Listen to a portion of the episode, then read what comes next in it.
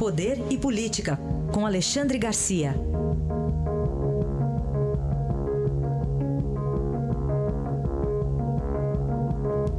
Primeiro assunto, as manifestações do 1 de maio das centrais sindicais teve, é, teve até fogo amigo, né? Até a central sindical que apoia o governo, né? Criticando o presidente Temer. Alexandre, bom dia.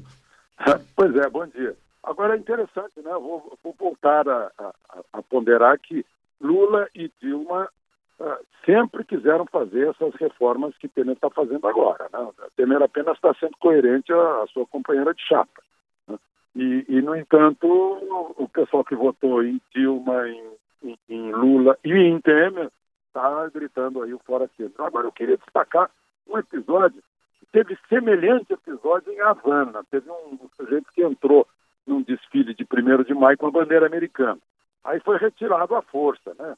O gente chegou a ser conduzido assim, parece que é, foi conduzido como quando um torcedor invade um estádio de futebol aqui no Brasil. E tiraram a bandeira dele. Aqui na Cinelândia, eu estou no Rio de Janeiro, na Cinelândia apareceu lá alguém com a bandeira verde e amarela no meio da, do mar de bandeiras vermelhas e levou soco, tiraram a bandeira dele e ele foi retirado. Depois se informou que se trata da bandeira imperial brasileira, é, que a bandeira da República copiou, né? A bandeira da República tentaram fazer outro tipo, copiando a, a dos Estados Unidos, não deu certo. Então pegaram a bandeira imperial, só tiraram o brasão imperial do centro, fizeram o, o círculo do céu brasileiro no dia com, com, as, com as estrelas do dia 15 de novembro de 1889. Mas enfim, queria registrar isso, né? essa essa truculência, houve manifestações pacíficas, ótimo, isso é democrático, com shows, com churrasco? E, e, enfim, fizeram manifestação num feriado e não numa sexta-feira, como foi dia 28. Alexandre, você vai trazer agora uma, uma história de duas pontes que ligam o que aonde? pois é. Tem uma ponte que é resultado de um, de, uma, de um acordo entre Brasil e França. Como nós sabemos, existe uma colônia europeia aqui na remanescente, na América do Sul, que é a Guiana Francesa, que é território francês. Eles fizeram uma ponte lá com dinheiro francês e dinheiro brasileiro. A ponte está pronta. Só que está pronta mesmo do lado francês. Tem uma pista de asfalto excelente que conduz até a capital Cayenne. Tá? Tem, tem instalações de alfândega, instalações da gendarmeria francesa. Está tudo lá. Agora, do lado brasileiro não tem nada. Não tem alfândega, não tem Polícia Federal e não tem asfalto. Tem uma estrada esburacada.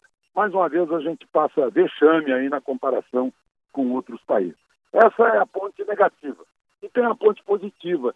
Né? No Rio Preto, que fica no norte eh, de Mato Grosso, na região de produção de soja, na BR-158, quase divisa com o Pará, importante escoamento da soja de Mato Grosso, uh, precisou de uma ponte sobre esse rio que não tinha, estava interrompido.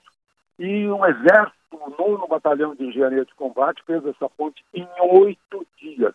E passam por ela por 300 eh, caminhões de dois, de, de, de eh, esses caminhões uh, uh, uh, né, de, de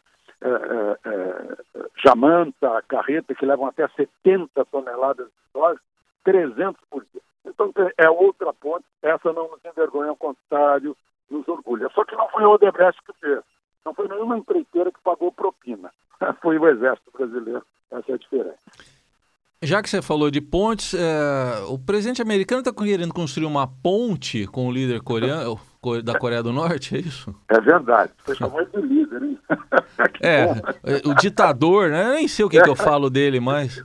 É, ditador é, é, é hereditário, né? Desde o avô. A dinastia, a dinastia. Dinastia, é verdade, a dinastia.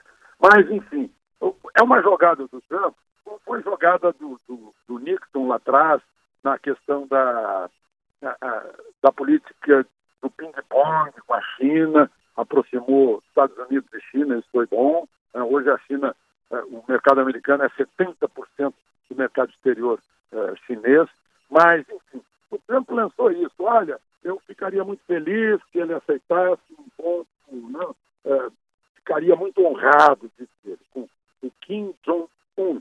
Né. Bom, qual é o objetivo do Trump? É desarmá-lo, literalmente, desarmá-lo moral e, e, atomicamente e nuclearmente. Né? E, por outro lado, está ao, ao líder né, da Coreia do Norte a oportunidade de dizer para o povo dele: olha aí, o Trump se assustou. Os Estados Unidos ficou com medo de mim, está pedindo paz. Né?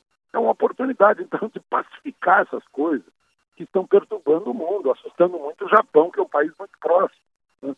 E dá oportunidade também para o presidente chinês, que esteve com o Trump há, há poucos dias, de oferecer Beijing, por exemplo, como lugar para os dois se encontrarem, no Campo Neutro, né, para conversarem. Eu acho que será, será interessante e pelo temperamento dos dois, acho que não vai ser difícil se entenderem. Aguardemos então para ver como é que vai ser isso, se vai ocorrer mesmo. Alexandre pois é. Garcia é. volta amanhã aqui ao Jornal Dourado. Até amanhã, Alexandre. Até amanhã.